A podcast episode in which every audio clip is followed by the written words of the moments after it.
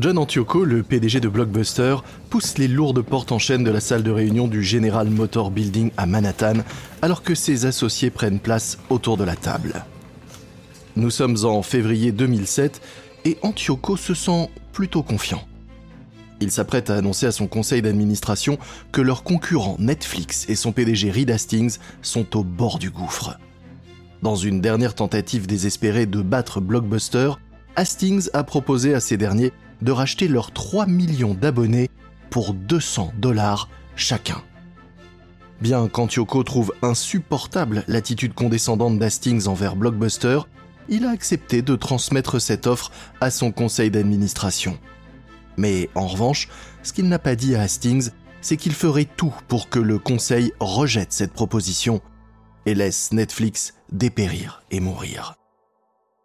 Le milliardaire Carl Icahn, actionnaire de Blockbuster, aime présider ses réunions même s'il n'est que membre du conseil d'administration et Antioco président. Antioco et Icahn se sont régulièrement affrontés dans le passé autour de la question de l'énorme dette de l'entreprise et des sommes dépensées par Antioco pour maintenir le service en ligne de Blockbuster. Mais avec cette proposition, Antioco est sûr que cette fois-ci Ican sera de son côté.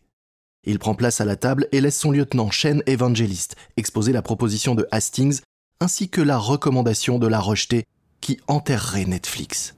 Blockbuster gagne chaque jour 25 000 abonnés en plus grâce à son service Total Access. À ce rythme, nous passerons la barre des 4 millions d'abonnés d'ici 6 mois. Et il nous faut 5 millions d'abonnés pour compenser et même pour stopper totalement les pertes que nous enregistrons sur chaque location de DVD. Alors bien sûr, pour autant, on va pas prendre le risque de remonter nos prix pour se caler sur ce Netflix. Mais je propose plutôt de continuer sur notre lancée. On, a le vent en poupe, on peut se permettre de tirer encore un peu sur la corde. Ican regarde à peine Antioco. Il n'a même pas l'air de prêter attention à ce qu'Évangéliste raconte. À la place, il feuillette ses documents, les lèvres pincées. Et si Antioco savoure cet instant, celui-ci sera de courte durée.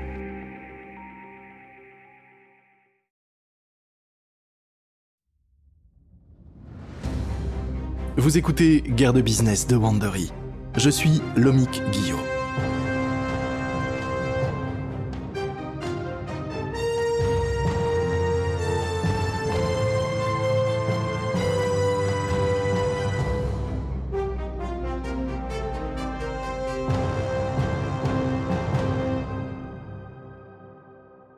Antioco a fait de nombreux sacrifices tout au long de sa vie pour en arriver là devant le conseil d'administration de Blockbuster avec enfin l'espoir d'écraser Netflix. Il a fallu déjouer de nombreuses intrigues et tendre beaucoup de pièges. Car contre Netflix, c'est une guerre très coûteuse que mène Blockbuster depuis bientôt trois ans.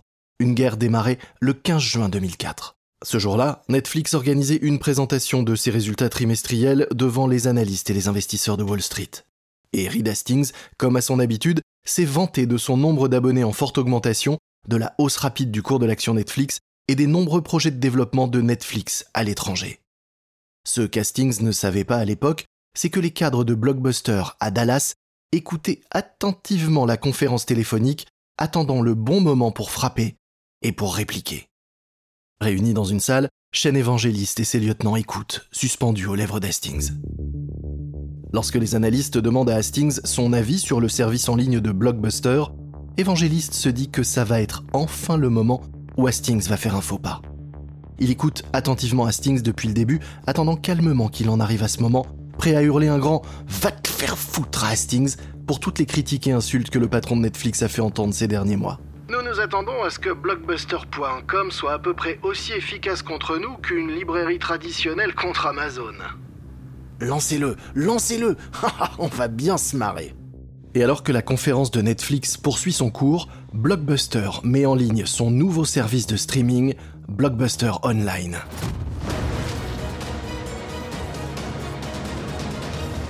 Blockbuster vient de lancer son site de streaming et de location de DVD, un événement que les marchés financiers semblaient attendre avec impatience.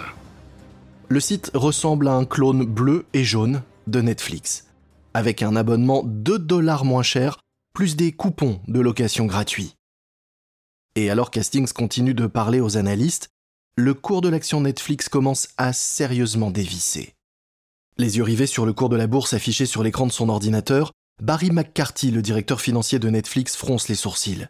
Netflix n'a que de bonnes nouvelles à annoncer, alors pourquoi le cours de l'action est-il en train de baisser au Nasdaq?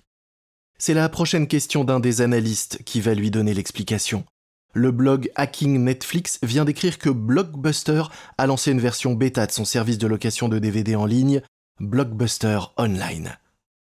À peine la conférence terminée, Hastings se précipite sur son ordinateur pour taper blockbusteronline.com dans la barre de recherche du navigateur.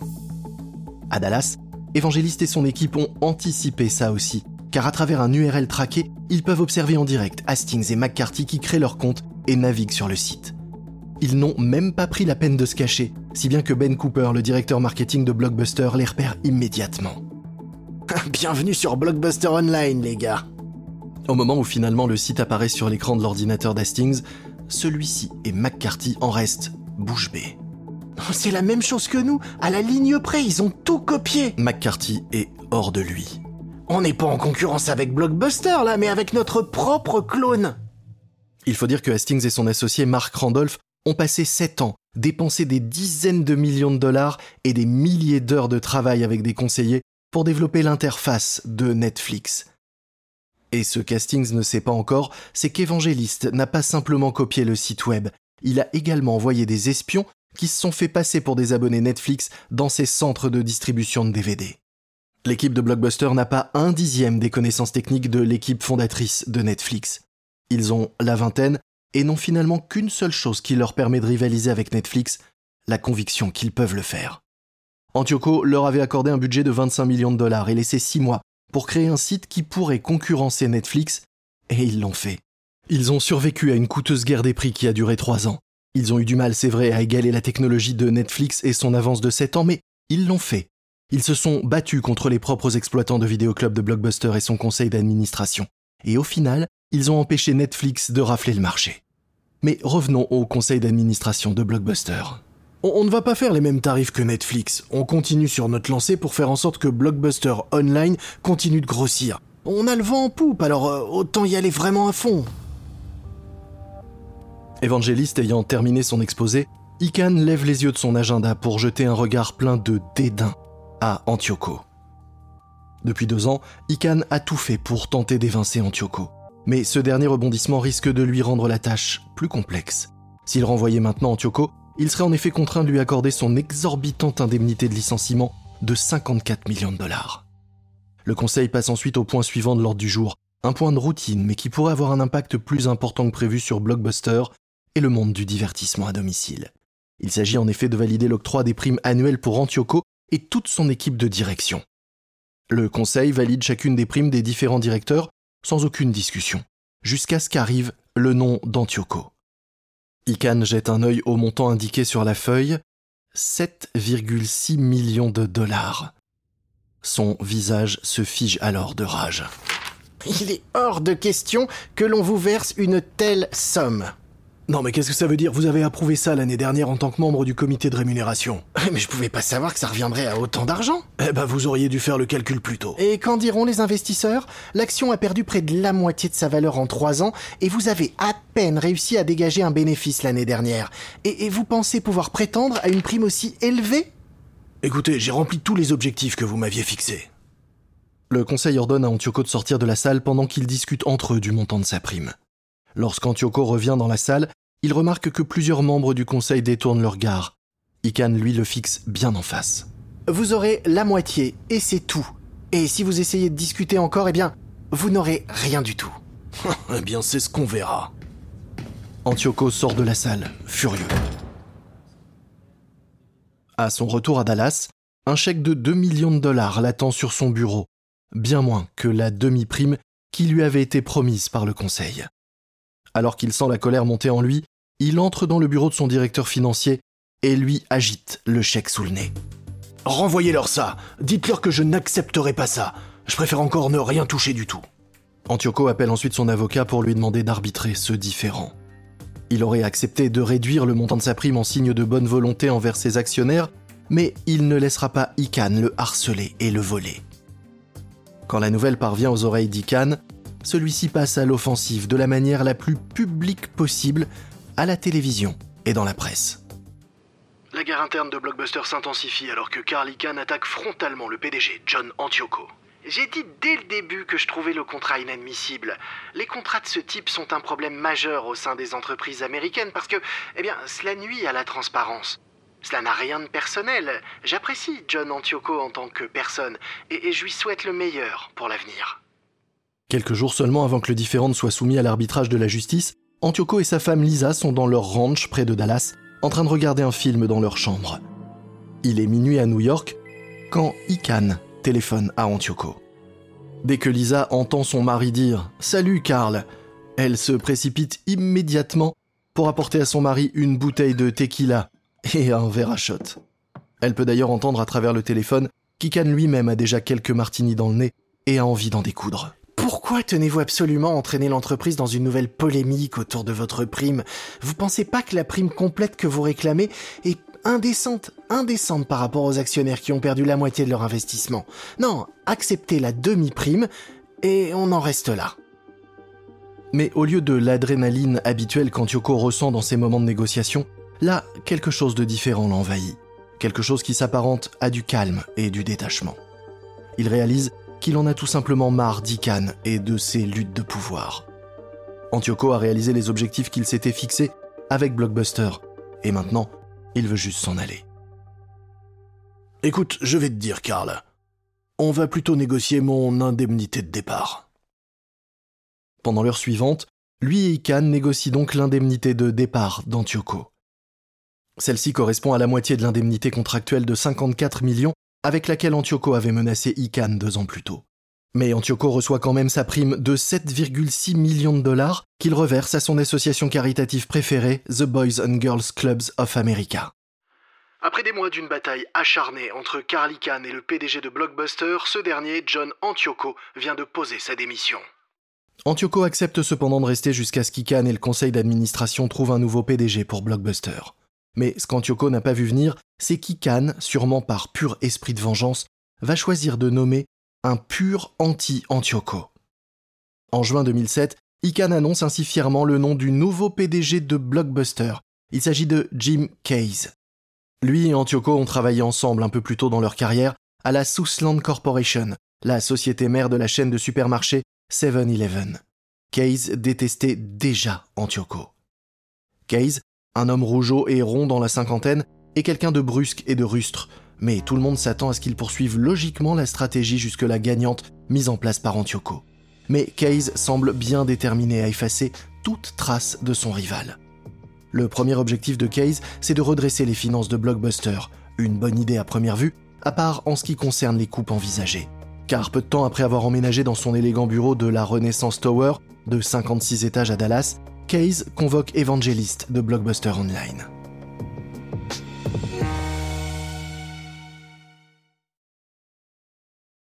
Jim Case commence par écouter Evangelist lui faire son speech à propos du business de Blockbuster Online. Jim, il y, a trois choses qu'on doit faire. Premièrement, on doit acheter MovieLink pour concurrencer le nouveau service de streaming de Netflix. Deuxièmement, j'ai un plan pour réduire de 12 millions de dollars les coûts de nos opérations. Et troisièmement, nous avons une nouvelle campagne de marketing pour promouvoir Total Access.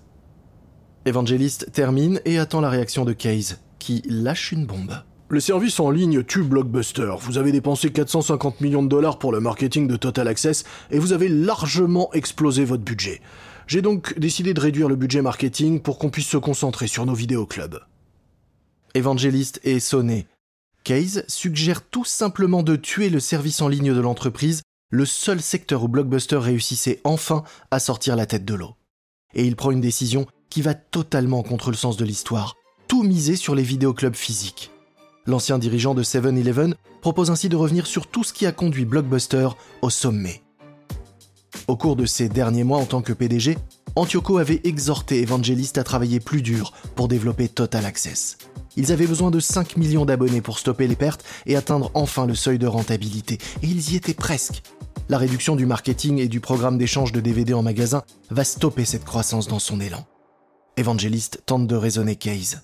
Avec ce service, vous avez un actif qui vaut 1 milliard de dollars, Jim. Si vous ne voulez pas l'exploiter, alors vendez-le. Oh, vous êtes gentil, mais qui va racheter un service qui perd de l'argent? Eh bien, par exemple, ce gars-là de Los Gatos en Californie, qui nous a offert 200 dollars par abonné il y a 6 mois. Hein? Allez parler à Reed Hastings de Netflix, ils perdent des abonnés à cause de nous, alors peut-être que cette fois il donnera 300 dollars par abonné qu'on lui vendra.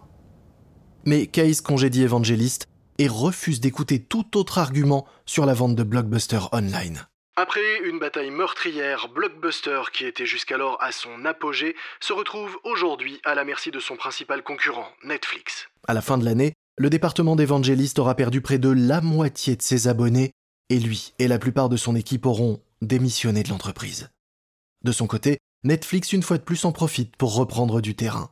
C'est comme si, en tentant de stopper l'hémorragie budgétaire, Case avait juste touché une artère, ce qui s'avérera par la suite être l'équivalent d'un suicide pour Blockbuster. Quelques mois plus tard, lors d'un dîner à San Francisco organisé par les membres du conseil d'administration de sa nouvelle société, US Auto Parts Network, Evangelist remarque un visage familier assis de l'autre côté de la table. Reed Hastings. Ils ne se sont jamais rencontrés, mais tous les deux savent qui est qui. Après un moment de maladresse, Hastings entame la conversation. Vous nous teniez en échec, vous auriez pu demander beaucoup plus que ce qu'on vous avait proposé pour ses abonnés. Ah, je sais bien. Evangelist a l'air dégoûté. Vous étiez en position de force à l'époque. Mais maintenant, vous pensez qu'il va falloir combien de temps à Case pour finir de totalement couler Blockbuster? Evangelist réfléchit un moment. Hmm, je dirais environ deux ans. Presque. Car en fait, trois ans après cette conversation, le 23 septembre 2010, Blockbuster Corporation dépose le bilan et baisse définitivement le rideau. Après sa guerre contre Blockbuster, Hastings a appris à être plus prudent quand il parle de la concurrence. Il s'est promis de remplacer sa vantardise par de la ruse. Et sa nouvelle résolution va bientôt être mise à l'épreuve. Hastings a appris à ne plus critiquer ouvertement ses concurrents comme Redbox et les entreprises du câble. Lorsqu'il a la chance d'être interviewé sur CNBC ou d'autres chaînes, il minimise désormais le rôle de Netflix dans le nouvel écosystème numérique et préfère parler de l'importance et de la pérennité des sociétés du câble, comme s'il le pensait vraiment. En fin de compte, les services en ligne comme le nôtre ne sont qu'une goutte d'eau dans l'océan de l'audimat. Prenez le câble, eh bien nous sommes complémentaires au câble. Dans un avenir proche, les studios, les chaînes de télévision, nous serons leurs plus gros clients, alors tout le monde va y gagner. Vous devinez ce qu'Hastings a derrière la tête, n'est-ce pas? Hastings veut séduire les entreprises du câble et les fournisseurs d'accès à Internet en leur faisant miroiter tous les avantages qu'ils gagneraient avec Netflix. Comme en premier lieu, la possibilité d'y diffuser leurs films et leurs séries en streaming. À l'époque, Time Warner est le plus gros de tous les géants des médias. Et quand le PDG de Time Warner, Jeff Bookes, regarde Netflix, que voit-il? Il y voit une très bonne affaire pour Time Warner. Car enfin, comment une entreprise de streaming en ligne pourrait-elle nuire aux grands distributeurs et aux géants des médias comme Time Warner? Oh, Allons, soyons sérieux. Et c'est exactement ce que Bookes a dit. Netflix contre nous C'est un peu comme si l'Albanie voulait conquérir le monde entier. Mais les téléspectateurs se sont habitués à regarder ce qu'ils veulent, quand ils le veulent, et aussi longtemps qu'ils le veulent. Les gros bonnets des studios ne le savent pas encore, mais Hollywood est déjà en feu, et ils n'ont même pas remarqué la fumée. Mais avant d'affronter les dieux d'Hollywood, Netflix va d'abord devoir tuer Blockbuster. Dans le prochain épisode de Guerre de Business, Evangelist se bat avec l'énergie du désespoir, recourant même à l'espionnage industriel. On a des abonnés de Netflix, non? Eh bien, envoyons-les dans des centres de distribution. Dites-leur d'amener avec eux une enveloppe Netflix, n'importe quoi, et de faire semblant d'aller rendre un DVD. Trouvez ce que vous voulez, je m'en fous, mais on a vraiment besoin de savoir comment ils organisent leur inventaire et, et ce qui se passe là, dans ces entrepôts.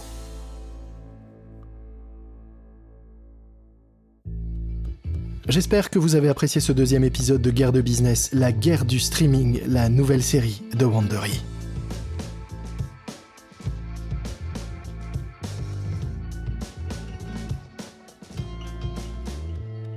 Une remarque à propos des dialogues entendus dans cet épisode, il s'agit de reconstitution car évidemment, nous ne pouvons pas savoir ce qui s'est dit exactement entre les différents protagonistes de cette histoire mais sachez que ces scènes se basent sur un très sérieux travail de recherche et de documentation. Je suis Lomik Guillot. Ce programme a été enregistré par David Brown. Gina Keating est l'auteur de cet épisode. Karen Lowe est notre productrice et rédactrice en chef. Montage et production sonore par Jenny Lower Beckman. Sound design, Jeff Schmidt et Bay Area Sound. Emily Kunkel est notre coordinatrice de production.